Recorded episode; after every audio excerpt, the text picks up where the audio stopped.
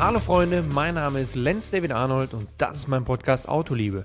Für all diejenigen, die ein Auto nicht nur nutzen, um von A nach B zu kommen und für die, die bei luftgekühlt nicht an eine Klimaanlage denken.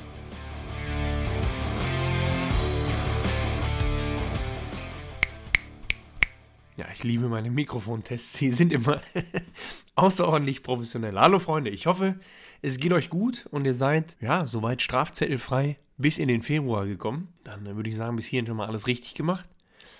Ich bin euch quasi das äh, Feedback vom M3 schuldig. Also einige von euch haben geschrieben, dass sie wissen wollten, warum habe ich mich für Gewindefedern entschieden, wie ist das Auto grundsätzlich und warum habe ich kein Fahrwerk genommen, ja, also zum Beispiel die V3-Variante, ähm, die ja komplett einstellbar ist. Das ist definitiv heute das Hauptthema, aber ich muss vorher nochmal so einen Bogen schlagen und zwar über das Alpine 1600S-Thema kommend. Ihr habt ja mitbekommen, dass ich das Auto ja weggebracht habe, einfach mal zur Bestandsaufnahme, wo die Reise hingeht, ähm, was gemacht werden muss, was anfällt und was die Reise ungefähr kostet. So, und jetzt ist es so, dass teiletechnisch, dass bei dem Auto, wo ich ja die größten Bedenken hatte, dass es teiletechnisch überhaupt gar kein Problem ist.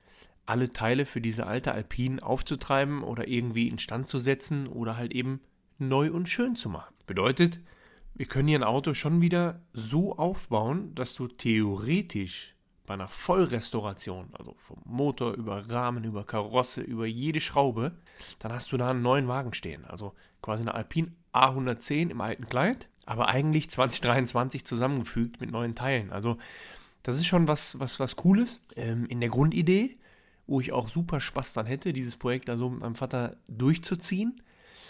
Allerdings, was mich aktuell in der heutigen oder in der momentanen Zeit so ein bisschen bremst, auf der einen Seite die Euphorie und äh, auf der anderen Seite natürlich das Kleingeld, nennen wir mal Kleingeld, ist einfach die Manpower-Kosten. Also man kann sagen, ohne zu tief ins Detail zu gehen, ich wollte euch nur erklären, warum das Projekt aktuell ein bisschen stockt oder in Verzug kommt, ist, dass die Arbeitsstunden, die in so ein Auto reinfliegen, das Doppelte an Kosten wären von dem, was an Teilen da rein muss. Und da bin ich an einem Punkt, wo ich denke, boah, schwierig. Auch wenn es auf zwölf Monate gerechnet ist, ist das ja immer so eine Sache, wo ich mir denke, für das Geld kannst du ganz entspannt anderthalb Leute einstellen. Ist ja Quatsch, aber nur als Rechenaufgabe, dass man das Bild mal vor einem sieht, ja. Anderthalb Leute einstellen im Jahr, die den ganzen Tag nur für einen selbst arbeiten. Das ist ja, also das, das passt nicht in meinen Kopf, wie sich, wie sich da teilweise dann die Sachen zusammenstellen. Aber das ist halt leider aktuell gang und gäbe da draußen. Das macht die Sache ein bisschen schwierig, deswegen ist es zum Alpin-Thema aktuell ein wenig ruhiger. Also nur, dass ihr da ein bisschen das Ganze einschätzen könnt.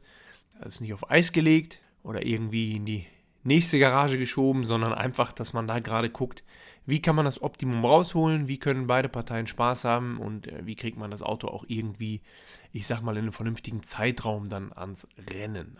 Kommen wir zu dem BMW M3 Touring. Also ich muss ganz ehrlich sagen, ich habe immer noch Riesenspaß. Ich bin von der Kombiform, ein Kombi-Fan, aber von der Kombiform echt überzeugt.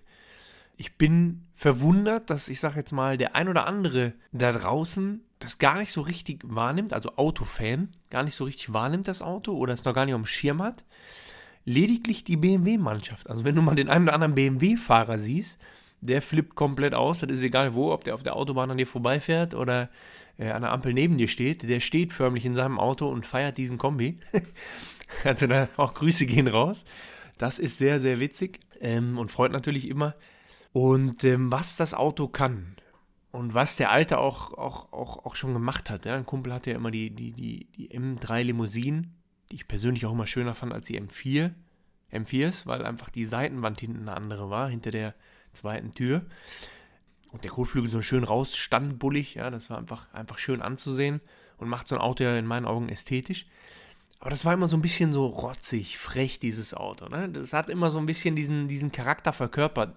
Oh, lass uns kämpfen. Ja?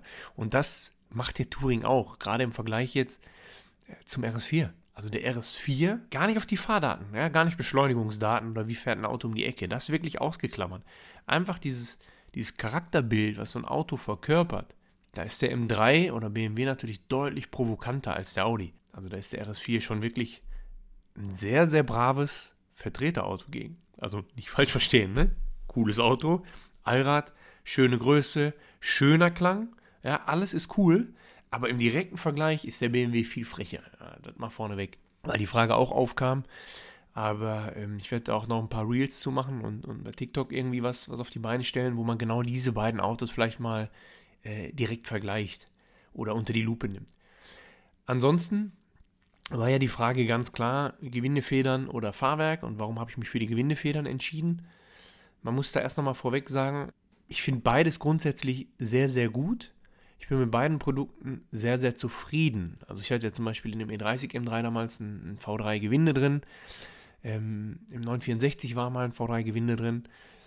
Und das sind alles so Dinge, wo ich, wo ich schon weiß, was das Fahrzeug kann. Also du kannst eine schöne Tieferlegung fahren bei voller Dämpferlänge, sprich du hast noch vollen Federweg.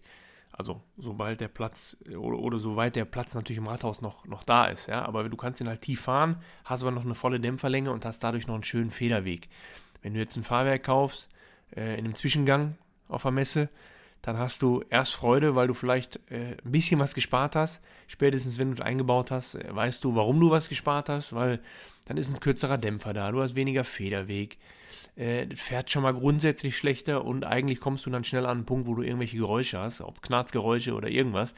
Du bist auf jeden Fall festgelegt in dem Setup, was du da fahren möchtest oder fährst. Jetzt ist es so, ich weiß eigentlich, was es kann. Und wenn ich jetzt reisen will und trotzdem tief fahren möchte, macht ein V3 definitiv Sinn. Allerdings kommt dann der Punkt, wo man sich fragt, wie lange hat man das Auto? Wie lange möchte man das Auto fahren? Möchte man es vielleicht nur ein, zwei Jahre fahren? Oder behält man ihn drei, vier Jahre? Und da kommt für mich die Schere. Wenn ich Ihnen sage, ich möchte so ein Auto nicht so lange fahren oder ich möchte es, ist vielleicht ein Leasing-Auto und es geht bald zurück, dann finde ich es immer irgendwie ein bisschen eleganter, da eine Feder reinzuschmeißen, weil es ja, in Anführungsstrichen schnell gemacht ist. So ist ja die Grundidee, ne, bei einer Feder einfach mal. Und irgendwie kleineren Aufwand mit sich bringt. So, so war mal der Gedanke. Und äh, trotzdem du ja irgendwie eine schöne Höhe fahren kannst, du dann durchs Gewinde ja ein bisschen hin und her schrauben kannst. Also du kannst dir den so stellen, wie du möchtest. Weil oft haben die Autos, gerade jetzt der VAG-Gruppe, das Problem, wenn du mit normalen Federn arbeitest, Tieferlegungsfedern, schmeißt du die rein und der ist hinten deutlich tiefer als vorne. Und sind wir mal ehrlich, das wollen wir alle nicht. Wir wollen alle nicht, dass ein Auto hinten tiefer ist als vorne, weil das kannst du lieber lassen. Wenn das so aussieht vorne, als wenn du noch die Verladungshülsen drin hast, damit du auf dem Autotransporter fahren kannst, dann ist das immer ein bisschen uncool. Also habe ich mal irgendwann dann gesagt, als das Produkt neu war, klar, Gewindefedern machen Sinn. So kannst du nochmal immer nochmal den, den Feinschliff selbst dann einstellen. Hier im BMW-Fall ist es jetzt so, fangen wir beim Einbau mal an, dass der Aufwand, wie man es früher mal im Kopf hatte, Federn tauschen eben, nicht wirklich geringer ist, weil du gehst ja jetzt nicht hin und steckst einen Dämpfer um, sondern du baust den Seriendämpfer aus, schraubst ihn ja auf, um die Feder zu tauschen. Das ist aber nicht alles, sondern man muss dazu sagen, man muss den Federteller, also den unteren, wo die, wo die Feder aufliegt, den Serienfederteller, den muss man einmal an der Presse abpressen und neuen mitgelieferten, in dem Fall von KW, Federteller aufpressen. Bedeutet, man braucht eine Presse, also das kriegst du nicht mal eben an der Heimwerkbank gemacht, das können wir festhalten, weil du musst ihn ja gerade sauber draufpressen. Aber, aber, aber nicht nur das, sondern das hat folgenden Grund. Und zwar kann man natürlich dann so einen Dämpfer herstellen und mit verschiedenen Federtellern, die du draufpressen kannst, auch noch ein bisschen variieren. Also so kannst du vielleicht, ich lehne mich jetzt mal aus dem Fenster, aber ja, den Dämpfer halt im M2 fahren, aber auch im M3 Natürlich mit einer anderen Feder. Der Dämpfer ist ja eh aufs Auto ausgelegt und aufgrund des verschiedenen Federtellers kannst du ja dann bestimmen, was für eine Auflagefläche brauchst du, was für eine Federlänge kannst du fahren, willst du fahren, wie sieht die Aufnahme an sich aus. Ich denke, das ist, das ist mit der Grund. Fakt ist, und das war die Message, du kannst es definitiv nicht mal eben zu Hause an der Werkbank machen. Also das muss man sich schon vor Augen halten. Du brauchst schon eine, eine vernünftige Presse, damit das vernünftig abläuft. Dann wiederum kannst du natürlich, das ist eigentlich auch noch der zweite Grund, wenn du den Federteller abhast, dann kannst du ja erst die Gewindehülse draufschieben. Ja, stellt, stellt euch das vor, wir haben ja die, nicht nur die Feder, die wir von oben äh, draufschieben und ja äh, äh, brauchen, klar, nehmen ja auch die andere Feder nach oben ab, aber wir wollen ja auch diesen Gewinde, dieses Gewindestück, was ja, was ja nochmal ein Tick dicker ist als der Dämpfer, drüber schieben. Warte mal, der Stuhl, der Stuhl macht dieses kleine Hört man das? Dieses Piepgeräusch immer. Der Stuhl macht dieses Geräusch. Nein, aber wenn wir, also anders.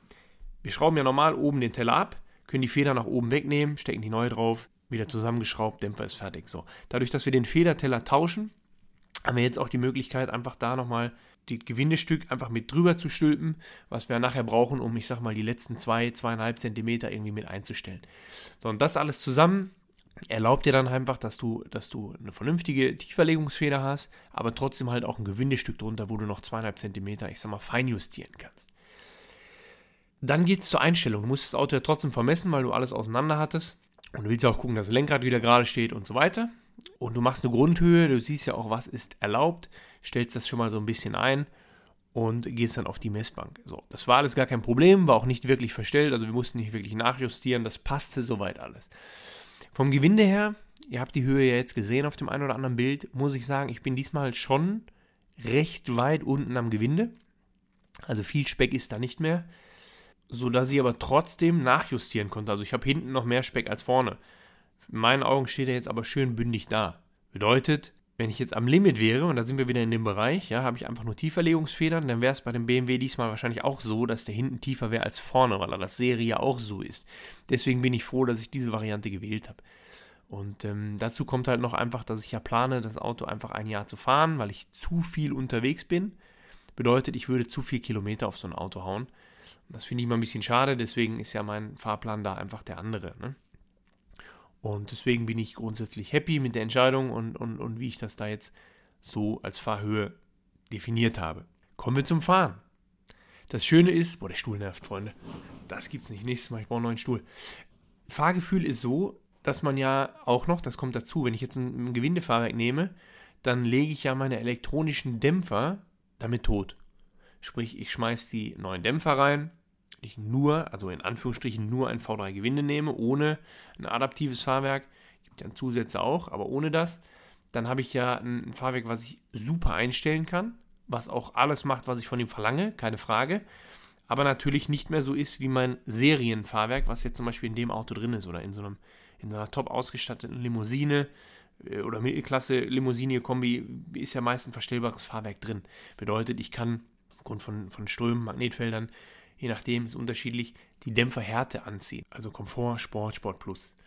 Und damit verstelle ich ja die Härte, den Einlenknicken, ja, wie, wie viel rollt so ein Auto, wenn ich einlenke, wie viel Pitch habe ich und so weiter. Das kann ich ja dann alles immer so auf drei vorprogrammierte Stufen festlegen bzw. einstellen. Es wurde festgelegt bei der Entwicklung und ich kann es dann einstellen im Auto und habe das Gefühl, ah, verstellt sich richtig was. So. Damit ich dieses System nicht totlege, äh, kann ich natürlich dann auch, also das kann auch ein Grund sein, warum ich eine Feder nehme nur, ja. Dann habe ich das Auto tiefer, kann trotzdem auf meine Dämpferhärten zugreifen und habe keine Fehlermeldung. So gibt es verschiedene Varianten, warum man halt eben sich für welche Version entscheidet. Also es gibt immer viele Ansatzpunkte und man muss genau überlegen, was ist dein Einsatzbereich, was möchte ich vom Auto. Wenn ich jetzt einer bin, der die Knöpfe permanent drückt, der immer auf Komfort seine Straße verlässt, dann auf Sport stellt und sobald er auf die Autobahn abbiegt, das Gefühl hat, er muss Sport Plus fahren, nur mal als Beispiel, dann braucht er diese Taste natürlich. Und dann ist es keine Option, diese totzulegen. Ähm, ich zum Beispiel lasse es immer auf Komfort stehen, habe mich trotzdem für die Federn entschieden. Ne? Also da seht ihr, die, die Ansprüche sind dann immer, immer, immer sehr verschieden. Fährt das Auto trotzdem sehr, sehr gut, soweit ich das bis jetzt beurteilen kann. Weil ich muss ja dazu sagen, das Auto, wir haben es ja mit Semislicks äh, ja, genommen oder ich habe es mit Semislicks bekommen. Ich habe halt nicht aufgepasst bei der Bestellung. Ähm, sonst hätte ich sicherlich keine Cup 2 Reifen genommen, weil die brauchst du A bei den Temperaturen nicht, damit fängt die Reise mal an und B auch nicht, wenn du nie auf die Strecke gehst, äh, zumal sie dann noch teurer sind. Das kann man einfach mal festhalten, weil du einfach so eine schlechtere Regeneigenschaft hast und gerade bei der Temperatur das überhaupt gar keinen Sinn macht. Das ist einfach so. so. Dadurch äh, habe ich natürlich jetzt noch nicht die Härtetest insofern gemacht, dass man mal irgendwie männlich gedreht hat oder wir irgendwas gemacht haben, wo ich das kombiniere mit einem Test, wo ich mir das Auto genau angucke. Aber so dieses normale Fahren, ähm, wobei ja auch ein bisschen Härte über den Cup 2 reinkommt, muss ich sagen, funktioniert gut, weil dieses, dieses Gefühl, dieses, dieses, was man im Kopf hat, dass ein Auto jetzt ständig auf gerader Strecke wippt, ja, so wie es früher war, wenn du dir einen Koni gelb reingesteckt hast, das hast du ja nicht. Du hast ja immer noch äh, Federweg, du hast immer noch ein, ein Fahrwerk, was was ja ausgelegt ist fürs Auto. Ja, du fährst tiefer, ja, du hast die Anlenkung ein bisschen äh, geändert, ja, du fährst eine härtere Feder, ähm, bist trotzdem noch im Komfort.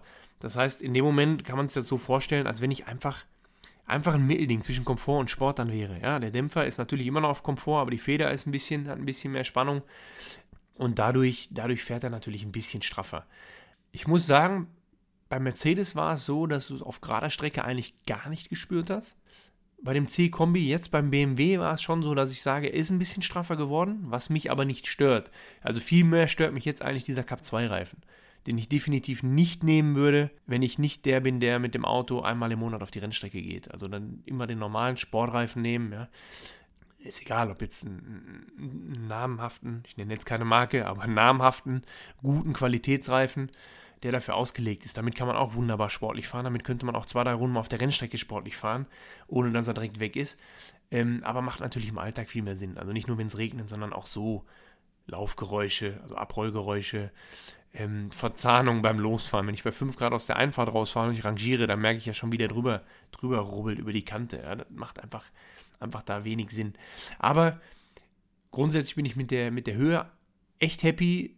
Er fährt noch so, wie ich mir das vorstelle. Also ich kann immer noch meinen Coffee to go trinken, ja, wenn ich, äh, wenn ich mit dem Auto unterwegs bin. Und das sind die Eigenschaften, die ich ja von so einem Auto erwarte, gerade wenn ich es einfach normal nutzen möchte. Deswegen an der Stelle ganz klar ähm, happy. Ähm, wie gesagt, der Aufwand war ein bisschen größer, das mit dem Einbau, aber hat auch gut funktioniert, weil natürlich alle Teile dabei sind, alle Teile passgenau sind, die, die, die Anleitung das wunderbar beschreibt und somit kriegt man das halt eben auch schon hin, wenn man nicht zwei linke Hände hat. Trotzdem würde ich an der Stelle immer empfehlen, wenn man es noch nicht gemacht hat und eben nicht die Top-Presse zur Verfügung hat, dann würde ich immer zu einem gehen. Es gibt ja genug, in dem Fall ja genug Fachhändler, die genau das Produkt zum Beispiel verkaufen ähm, so ein Ding einbauen zu lassen. Weil lasse ich es einbauen, kriege ich es vermessen, ich kriege ein Vermessungsprotokoll, zack, bin ich safe. Ähm, kriege es eingetragen, alles läuft aus einer Hand. Das ist meist einfacher, als wenn ich mich damit selber rumschlage, irgendwas falsch mache und dann nicht happy bin, weil vielleicht das Auto in eine Richtung zieht oder irgendwie doch was klappert, weil ich die Feder äh, äh nicht falsch rum, dann wäre das wäre dilettantisch, aber ich meine so ein bisschen verdreht schon drauf äh, setze, dass sie halt eben noch nicht eingerastet ist in den, in den Teller oben unten und sich dann nochmal irgendwann verdreht oder versetzt beim, beim, beim, beim Eintauchen, beim Dämpfen. Ja. Ähm, damit solche Sachen halt nicht passieren, würde ich es einfach machen lassen, weil das wäre einfach nochmal Lehrgeld an der falschen Stelle bezahlt oder einfach Aufwand, den man sich dann vielleicht sparen kann. Ansonsten kommt ja noch dazu, 1800 Kilometer oder 1600, jetzt müsste ich schon wieder lügen, ist ja Einfahrmodus von dem Auto. Es ist ja so, dass mittlerweile die Autos eigentlich auf dem Prüfstand alle eingefahren werden. Also nicht die Autos als solche, sondern die Motoren, bevor die dann letztendlich verbaut werden. Die haben alle schon mal gelaufen. Und es ist nicht mehr so, dass du klassisch das Auto einfährst bis zu einem gewissen Punkt. Andererseits, wenn du schon einen Motor hast, der drehfreudig ist, der Bock hat, der Leistung hat, dann macht es schon Sinn, dass man ihm nicht von Tag 1 komplett ins Gesicht haut. Also im Rennsport heißt es natürlich, muss er abkönnen, ja. Da ist es eher so, dass du, dass du, dass du langsam anfängst, also so, ein, so einen Prozess hast, aber das ist auch in einer Stunde abgearbeitet, dass du halt eben sagst, du möchtest das Auto, den Antriebsstang einrollen. Das verstehe ich noch eher, wenn wir davon reden, die Antriebswelle nicht von Runde 1 auf den Sack kriegt. Oder halt eben der ganze Getriebestrang, dass du das mal so ein bisschen, ja, früh hochschalten, immer ein bisschen, dann fährst du mehr in den, in den Ladedruck rein, dass da mal dann ein bisschen mehr Zug drauf kommt. Also so, so wirklich stepweise, um dem Ganzen eine Chance zu geben, auch vernünftig mit dir zusammen parat zu stehen, ja, für die Zukunft. So. Aber der Motor an sich ist eigentlich das Ganze, hätte ich jetzt gesagt, im heutigen Stand nicht mehr ganz so wichtig. Trotzdem haben wir ein Einfahröl drin. Ich muss quasi wieder hin nach den Kilometern. Dann wird äh, ein Ölwechsel gemacht und die letzten 30 PS freigeschalten. Ich habe jetzt 1000 Kilometer drauf. Das heißt, äh, das werde ich jetzt wirklich machen, dass ich das in Kürze erledigt habe, dass man dann auch nochmal einen Test machen kann, wie ich, ähm, wie ich mit dem Auto, also wirklich jetzt zum Beispiel im Mendig, ja, das Auto wirklich mal rannehme, weil wir, ich denke, im März einen Testwagen kriegen werden vom BMW direkt, weil die Pressefahrzeuge komischerweise ein bisschen spät dran sind, um ehrlich zu sein. Also die Kunden fahren schon rum. Die Pressefahrzeuge waren noch nicht bei uns, aber wir kriegen noch einen. Ich glaube, März habe ich mal gehört. Und ich bin selber neugierig, ja, was man wenn wir, wenn wir einen Bericht dazu machen, werde ich meinen definitiv mitnehmen und dann mal schauen, ob man direkt einen Unterschied feststellt und euch dann natürlich auf dem Laufenden halten, wo der Unterschied ist. Weil der ein oder andere von BMW aus der Entwicklung auch auf meine Stories und äh, Posts und Reels reagiert hat. ja auch gesagt hat, sie haben sich was bei der Höhe gedacht, bei der Serienhöhe und sie konnten nicht tiefer. Es gab Vorgaben. Also ich, ich, mich, mich interessiert, was die Vorgaben sind und was die Unterschiede sind. Also wird sich sicherlich, ähm, sicherlich wird es ja dafür einen Grund geben, warum man das macht. Ähm, ich weiß aber noch nicht genau warum. Und das ist ja bei BMW so, das hat der M2 aber ja auch und der hat ja auch keine Probleme damit. Der BMW hat ja grundsätzlich, also nicht der BMW, der M2, die letzten Varianten und halt jetzt eben auch bei dem Touring ist es so, wenn man den auf die Bühne nimmt und vorne unter die Schürze guckt, dann hat der nicht vorne in der Schürze nur die Kühler, die vorne rausgucken, sondern der hat noch einen flach liegen. Direkt unter der Schürze, wenn ich quasi hinter der Lippe drunter gucke, liegt der flach als mit als tiefster Punkt unterm Auto. Und der ist natürlich jetzt ja nicht zu unterschätzen. Also wenn wir jetzt mal alle ein tiefes Auto gefahren haben, man kennt das. Ja, man fährt ja langsam irgendwo runter oder eine Tankstelle oder irgendwas. Jetzt nicht bei den Fehlern. Also so tief bin ich ja mit dem Auto nicht. Aber dann, dann ist man ja an der einen oder anderen Ecke schon mal, wo er, wo er fast aufsetzt. Und ich denke mir halt, wenn er hier aufsetzt, dann setzt er halt nicht vorne an der Lippe auf, sondern vielleicht schon Lippe und Kühler. Und vielleicht ist das ein Grund. Also ich versuche mal rauszufinden, ob es wirklich was, was Technisches ist, ist was, was, was man eventuell beschädigen kann oder ob äh, irgendwie die, der Grund woanders liegt. Ähm, aber trotzdem, die Fahreigenschaften interessieren mich. Deswegen, wenn wir das Auto haben, werde ich sicherlich mal das Back-to-Back -Back fahren. Also sprich einmal im Serienzustand und einmal jetzt dann mit den Federn drin. Auch wenn der Hersteller natürlich, der Dämpfer, jetzt dann irgendwann sagt, ja, wir müssen den größeren Schritt natürlich mit dem Gewindefahrwerk machen. Ist ja klar. Aber deswegen, ich will genau diesen, diesen Zwischenschritt, den möchte ich mal erfahren. Weil ich bin der Meinung, das funktioniert schon besser, einfach weil natürlich das Auto ganz andere Fahrhöhe hat. Und Fahrhöhe ist immer entscheidend wenn du, wenn du es fliegen lässt. Also muss ich es eigentlich bemerkbar machen. Ähm, auch wenn der Step natürlich kleiner ist, als wenn du ein Gewindefahrwerk hast. Ist ja völlig logisch, dafür ist das Produkt auch günstiger und dafür ist natürlich der Einsatzbereich auch ein anderer. Also deswegen alles cool, werde ich euch aber von berichten, sobald wir da einen Testwagen haben. Also zusammengefasst kann man sagen, ich bin happy mit dem Einbau, ich bin happy, wie das Auto dasteht. Was mich irritiert, da warte ich jetzt noch drauf, sind bestellt sind Spurplatten. Also BMW ist immer sehr konservativ unterwegs mit der Spur. Also ich habe bei meinen ganzen Autos, egal wo, habe ich eigentlich fast nie Spurplatten gefahren, äh, weil ich immer gedacht habe, nee, geht ja, geht ja. Und wenn das Rad einfach auch noch weit oder oder bündig oder so fast so einen halben Zentimeter zu weit innen ist, dann hast du ja auch nach oben hin noch immer den Federweg. Bei BMW ist jetzt aber so, dass ich schon 1,25er Scheiben äh, bestellt habe, also 125 mm, um den einfach rundrum, um den einfach rauszuholen, weil die Reifen oder beziehungsweise die Felgen von der Einpresstriefe schon sehr, sehr tief drin stehen. Also da werde ich was machen, damit der da einfach ein bisschen bündiger steht und das sieht dann einfach noch mal einen Tick böser aus. Ja, das ist die eine Variante mit den, mit, den, mit den Spurplatten. Die andere ist, dass man äh, eine andere Felge drauf macht, äh, wo die ET dann passt, dass er dadurch bündig steht. Das ist jetzt die andere Option. Also da spreche ich gerade auch mit dem, jetzt könnt ihr raten, jetzt könnt ihr raten, mit dem BMW-Fachmann für Felgen. oder ein Felgenhersteller, der sehr schöne, leichte Räder baut, äh, explizit für BMW, aber auch für den einen oder anderen Hersteller. Das ist jetzt gerade noch eine Variante, die schön mit einem schwarzen Finish da drauf zu machen. Ähm, obwohl ich sagen muss, ich finde die, die Serien-Competition-Felge am BMW schon sehr, sehr schön. Trotzdem ist natürlich eine leichte, angepasste vom Design-Felge äh, in einem schönen Schwarzfinish auch immer was Feines. Ne? Deswegen, das sind alles Optionen, die jetzt in den nächsten Wochen passieren. Äh, werdet ihr sicherlich auch mitbekommen. Und ähm, ansonsten geht es einfach weiter mit der Alpine. Ich muss ehrlich sagen, Freunde, da macht mir Kopfschmerzen das Thema. Ja, es ist ja, es ist ja ein doppeltes Thema, ne? Ihr könnt euch ja vielleicht da jetzt reinversetzen. Viele haben auch geschrieben, sie finden es mega, dass es so ein, so ein Vater-Sohn-Projekt wird und sowas.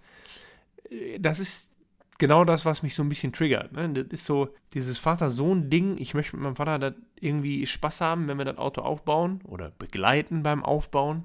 Weil wenn du alles selbst machst, wie gesagt, geht Zeit ins Land und du brauchst den Platz und so weiter. Das heißt, da möchte ich einfach ja das Ganze wirklich effektiv nutzen und die Zeit natürlich maximal verkürzen, weil ich möchte dann eher die Zeit äh, kombiniert nutzen. Also sprich, wenn das Auto fertig ist, echt an, an Events und Veranstaltungen teilnehmen in der Kombination. Und jetzt dann mit der, mit der Tatsache, dass der Aufbau dann doch, ja, mir war klar, dass er Geld kostet, aber halt eben doch so in so eine Richtung geht, wo ich das nicht mehr greifen kann, hader ich so ein bisschen mit dem Ganzen. Deswegen, also man muss schauen, das Auto ist es sicherlich wert. Gerade auch als 1600S ist definitiv so. Ähm, es gibt ja auch fertige und der, der ist Preis nachher wahrscheinlich auch, auch wenn er fertig ist, irgendwo gerechtfertigt. Aber es ist natürlich erstmal eine Stange, wo du sagst, boah, schwierig, weil du in Regionen kommst, wo du auch ganz andere Autos fahren kannst, also ganz andere Marken oder ganz andere Leistungsfelder. Und deswegen muss ich da mit mir nochmal so ein bisschen ins Gericht gehen, nicht nur eine Nacht drüber schlafen, sondern vielleicht noch drei Nächte drüber schlafen und mal überlegen, okay, was möchte ich? Was ist überhaupt das Einsatzfeld? Da kommen wir wieder. Das ist wie beim Fahrwerk, ja. Was möchte ich mit dem Auto, mit dem Oldtimer machen nachher? Also wenn ihr jetzt über einen Oldtimer, Youngtimer nachdenkt, denkt wirklich darüber nach.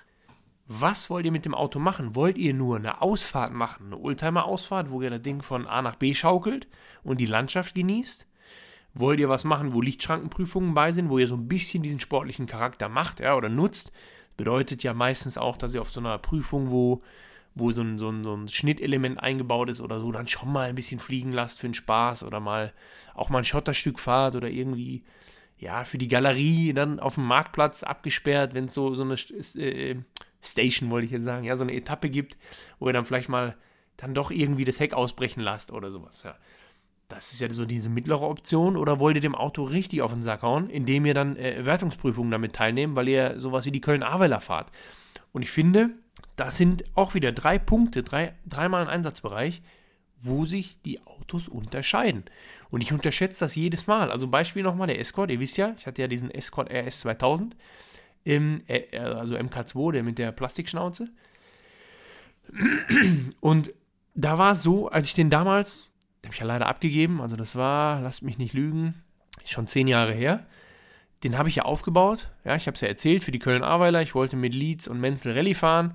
Die sind zwei, drei Jahre, glaube ich, da mitgefahren. Als meiner fertig war, haben die beiden aufgehört. War für mich auch der Spaß weg, da mitzufahren. Zu dem Zeitpunkt. So, jetzt hatte ich aber ja ein Gruppe 1B aufgebautes Fahrzeug. Top aufgebaut, nagelneu, alles gut. Ich habe den Motor eingefahren. Das war noch mit Einfahren bei so einem Ding natürlich. 500 Kilometer. Danach geht er auf die Rolle, um nochmal zu gucken, was kann der, wie viel Leistung hat er und so weiter. Und auch wieder, um die Sperre einzurollen und so. Und da war es tatsächlich so, dass wenn ich damit, mit den Semislicks, über Split gefahren bin, und wir reden nicht von Schotter, wir reden nur von vom Split, ja, Industriegebiet, Baustelle und du fährst so ein bisschen über Split und du hörst diesen Split ins Rathaus fliegen und du denkst dir, Freunde, wir haben das Auto von innen und außen komplett neu lackiert. Da krieg ich kalte Füße und direkt Gänsehaut, ja, weil ich mir denke, das kann nicht sein. Ich kann damit nicht durch den Schotter fahren. Völlig bescheuert. Jetzt schreien welche auf und sagen, Autos sind dafür gemacht. Sehe ich mittlerweile auch so. Aber damals war es halt eben so, dass ich das dann nicht wollte. Und dann war der Einsatzbereich für das Auto unklar. Und das meine ich damit. Seid euch immer bewusst, was ihr damit machen wollt. Und das ist jetzt auch was, was bei dem Alpin-Thema ein bisschen reinspielt. Wo ich sage, ja, ne, ihr wisst ja, Histo Mallorca, also die historische Mallorca-Rallye, ich glaube im März ist die ja immer, da ist es so ein bisschen so ein Wunsch und so ein Traum, diese mal mitzufahren, weil die Straßen einfach Weltklasse sind und da mal richtig schön fliegen zu lassen, wäre so ein bisschen Wunsch mit so einem alten Auto. Und dann kommen wir genau in den Bereich, wo ich dann sage, im nächsten Schritt, aber das würde ich ja wahrscheinlich nicht mit der Alpine machen, weil ich möchte ja nicht, dass bei der Alpine die Antriebswelle abreißt oder irgendwie wir mit dem Ding irgendwo hängen bleiben. Auch wenn man nur für die Show fährt, ja, nicht für den Endsieg und alles riskiert. Aber ist ja schnell passiert. Hat vor dir einer irgendwie ein bisschen Kühlwasser verloren ähm, oder, oder irgendwie was auf die Fahrbahn geworfen. Du kommst da an, dritte, vierte Welle, ähm, bist dadurch dann 10, 15, 20 km zu schnell, weil die Straßeneigenschaft sich geändert hat. Ähm, ja, und zack, ist ein Knick in der Tür. Das ist ja was, das möchtest du nicht.